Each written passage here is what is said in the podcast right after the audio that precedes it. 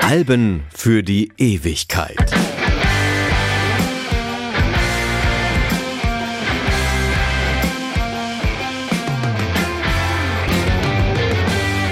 All that we see or seem is but a dream within a dream.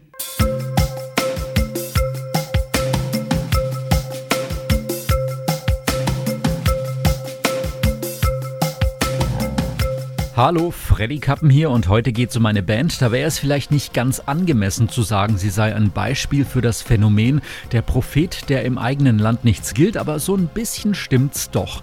Propaganda aus Düsseldorf starteten ihre Karriere so richtig ernsthaft tatsächlich in England und vor allem dort sind sie auch bis heute noch Kult in der Pop- und Wave-Gemeinde. A Secret Wish aus dem Jahre 1985 ist streng genommen ihr einziges Album. Der Nachfolger 1234 hatte mit der der Ursprungsformation kaum mehr etwas zu tun.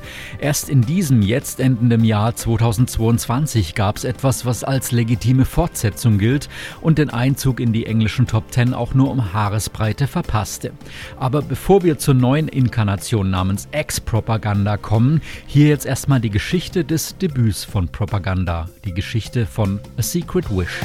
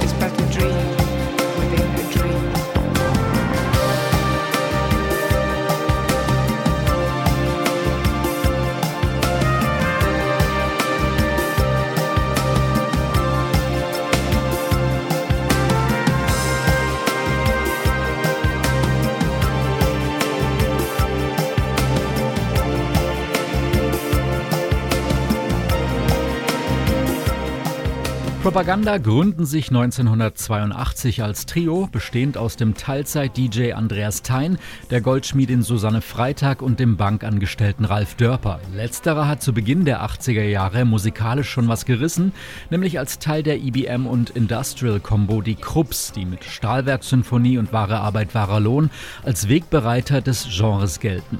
Eine Solosingle Dörpers findet zudem Beachtung durch den BBC-Kult-DJ John Peel. Erster musikalischer Output von Propaganda ist unter anderem der Titel Discipline, eine Coverversion der Avantgarde-Band Throbbing Gristle.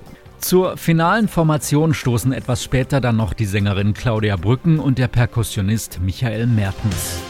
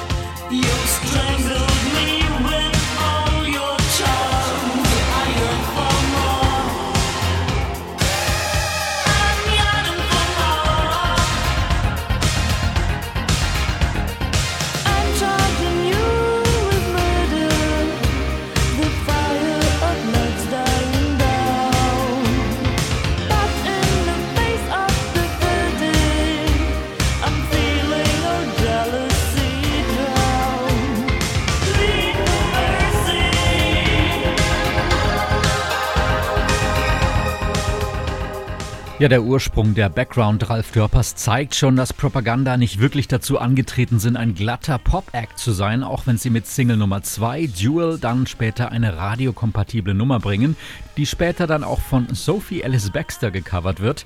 Doch der Grundtenor, die visuelle Optik, die Thematik der Songs bleibt eher düster, sinister, inspiriert von Fritz Lang-Filmen, garniert mit Zeilen von Edgar Allan Poe, wie zum Beispiel der Opener Dream Within a Dream. Als Propaganda zur Veröffentlichung von A Secret Wish nach Andreas Tynes frühem Ausstieg als Quartett unterwegs sind. Zwei Männer, zwei Frauen kursieren aus der britischen Presse dann Beschreibungen wie ABBA from Hell, alternativ auch ABBA on Acid. One, two,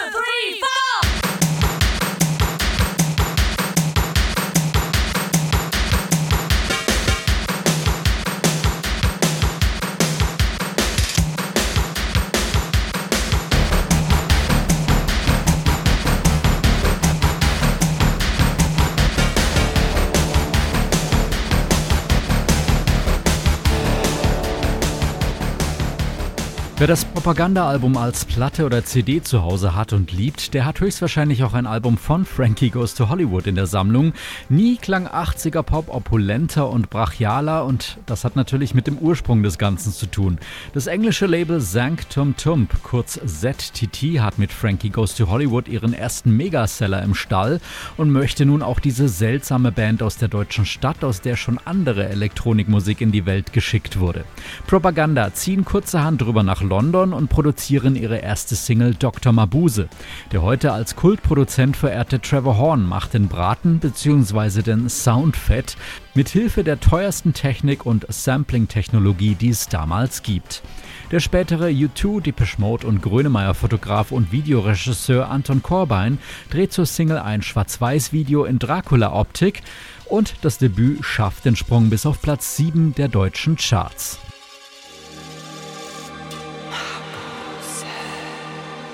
Why does it hurt when my heart misses the beat?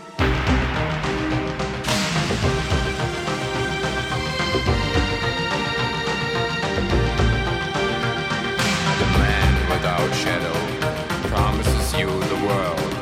Tell him your dreams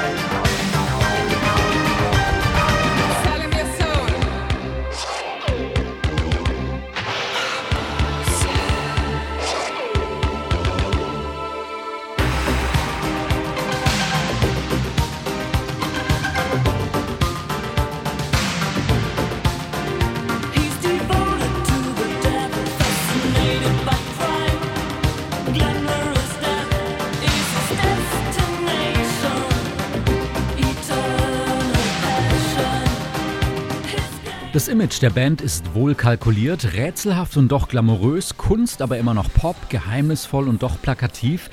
Es sollte ein Gegenpart sein zur damals grellen MTV-Optik.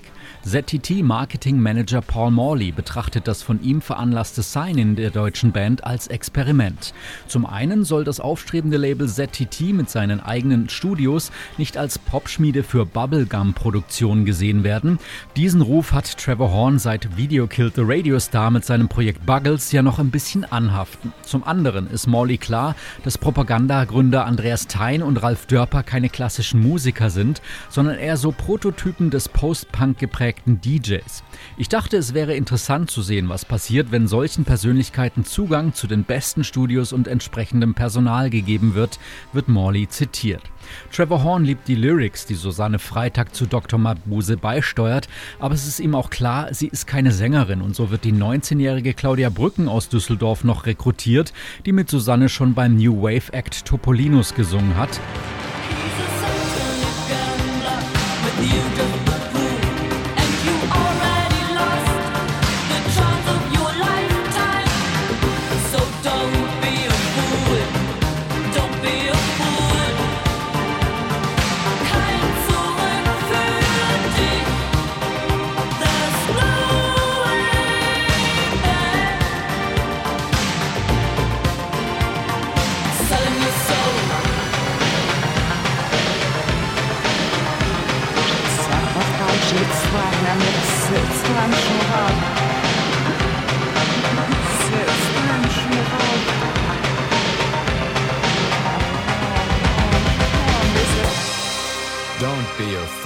Die Aufnahmen zum Album finden in den Londoner Psalm Studios statt. Doch Trevor Horn, so sehr er sich während eines ganzen Jahres in die Debütsingle auch reingehängt hat, kann den Job selbst nicht machen, da jetzt Frankie Goes to Hollywood all seine Zeit beanspruchen.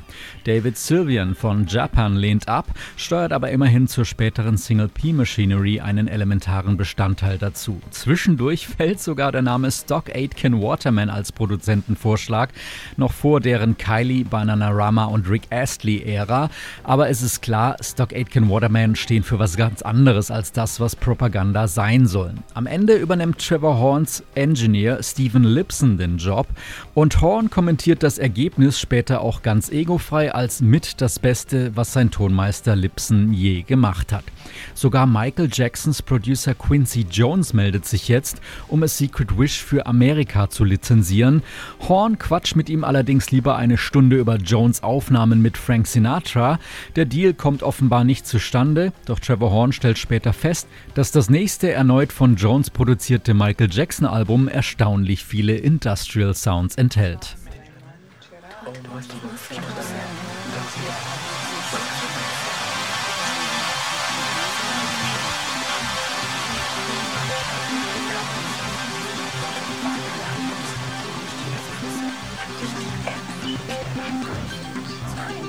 One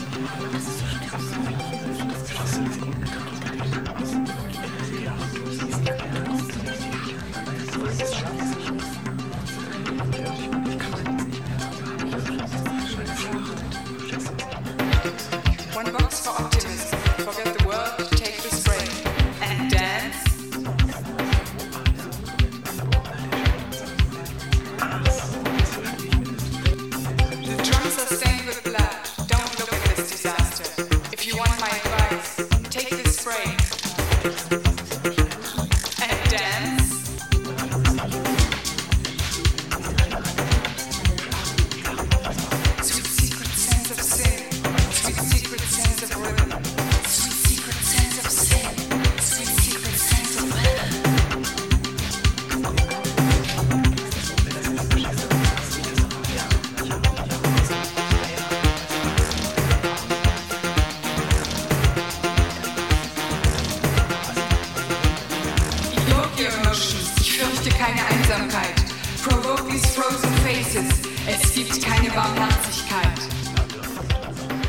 Für Amerika waren Propaganda am Ende zu schräg, zu komplex, zu sperrig, sagt Gründer Ralf Dörper. Die waren so ratlos, dass unser Album in den USA einen Aufkleber bekam, dass Steve Howe, der Gitarrist von Yes, darauf mitspielt. The Secret Wish erscheint schließlich im Sommer 1985, zunächst auf Vinyl, drei Monate später dann auch auf CD, einem zu dem Zeitpunkt noch recht neuen Format. Und eine Spezialität des ZTT-Labels ist es ja ohnehin, diverse Formate einer Single zu veröffentlichen mit verschiedenen Mixes und Artworks, sodass man als Nicht-Hardcore-Fan auch mal schnell den Überblick verliert. Aber auch beim Album lohnt sich der Blick auf die Details. Die CD-Version unterscheidet sich nämlich nochmal elementar von der Vinylscheibe. Jewel und Dr. Mabuse sind auf CD plötzlich doppelt so lang. Ein Stück wird umbenannt, eines sogar hinzugefügt. Und bei den Singles Jewel und P-Machinery, da muss man schon ganz genau hinhören. Hier sind es perkussive Elemente und der Hall auf den Vocals, an denen nochmal geschraubt wird.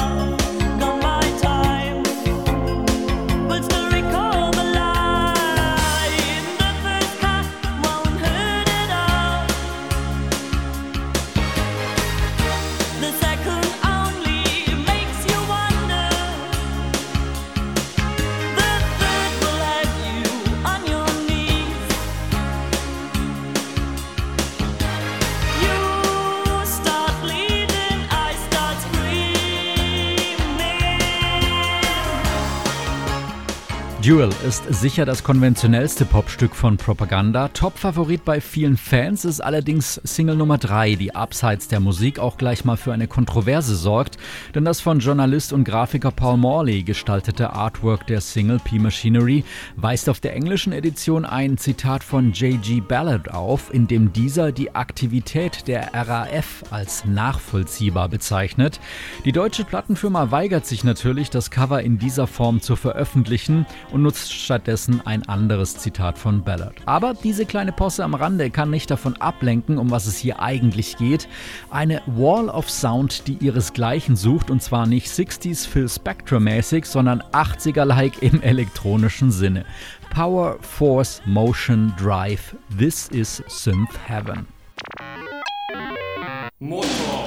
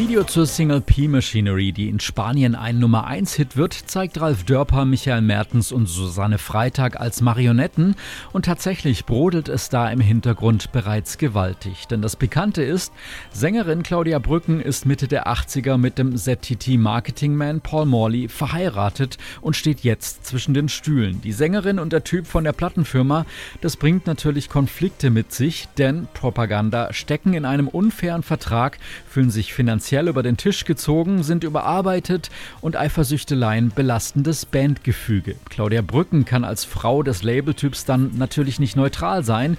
Noch im Re-Release des Albums 2010 zu seinem 25-jährigen Jubiläum verteidigt sie ihren Ex. Morley hätte für die ganze Band gekämpft, hätte für die Band die Hand ins Feuer gelegt und es sei schade, dass die anderen das nicht sehen konnten. Schlussendlich steigt Brücken 1986 aus, bleibt zunächst bei ZTT, um mit Thomas Lehr das Duo Act zu gründen. 1991 folgt dann ein Soloalbum.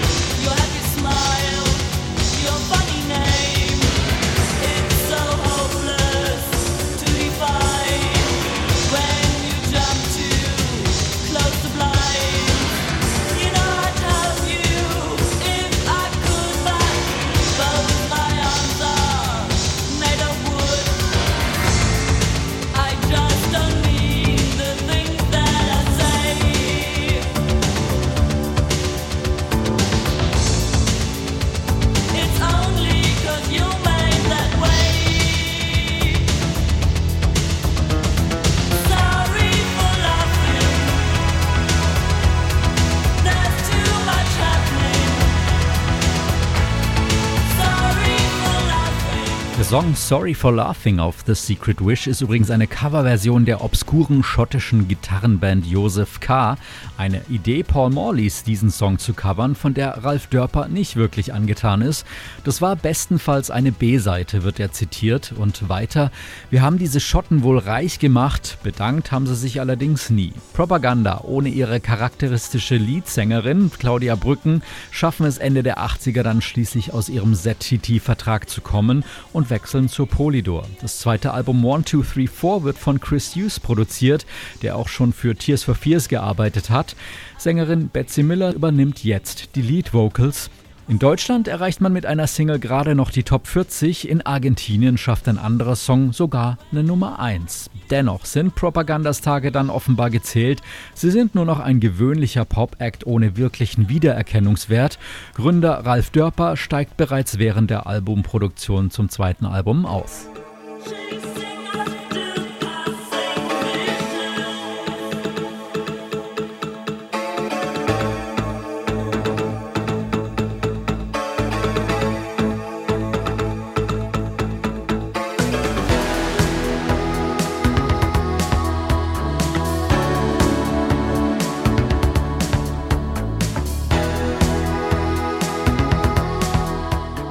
Mehrfach versucht die Band eine Reunion in ihrer klassischen Besetzung, fällt dabei aber offenbar immer wieder in alte Muster zurück, wobei Dörper in einem Spiegel-Interview behauptet, an sowas ja nie wirklich gedacht zu haben, man sei ja schließlich nicht Spandau Ballet. Ende der 90er gibt's plötzlich eine offizielle neue Website, ein Video lässt die Fans hoffen, Songs für ein neues Album werden produziert, aber es erscheint schließlich nicht. 2004 treten Propaganda in der Londoner Wembley Arena zu Ehren Trevor Horns auf, 2007 wieder in der bekannten Viererbesetzung in der ultimativen Chartshow. Während Michael Mertens in den sozialen Medien heute wieder die ein oder andere Spitze gegen Sängerin Claudia Brücken schießt und von den ständigen Wiederauflagen des Secret Wish Albums auch wenig zu halten scheint, ist Claudia Brücken zumindest mit ihrer Bandkollegin Susanne Freitag immer noch dicke befreundet. Die beiden treten über die Jahre zunächst als Duel mit den alten Songs auf und geben die Hoffnung nicht auf, aber in Hell mit den zwei Herren gemeinsam nochmal an den Start zu bringen.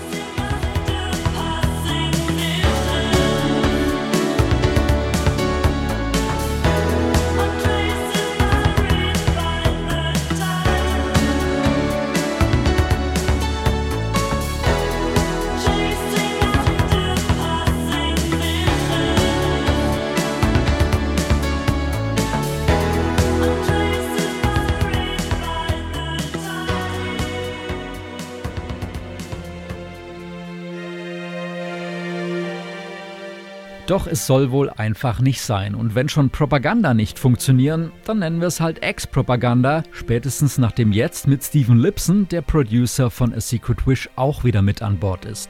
Das legendäre Debüt verkauft sich laut Ralf Dörper bis heute übrigens circa 2 Millionen Mal. 2022 erscheint ohne Dörper schließlich Ex-Propagandas Album The Heart is Strange. 37 Jahre später und es ist nach vielen musikalischen Projekten Claudia Brückens das Werk, das am ehesten tatsächlich als legitime Fortsetzung von A Secret Wish gewertet werden darf.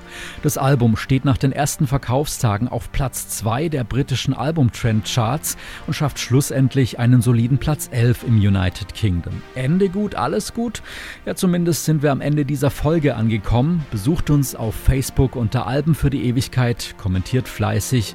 Ich bin Freddy Kappen und die Abschlussworte, die können heute nur diese sein.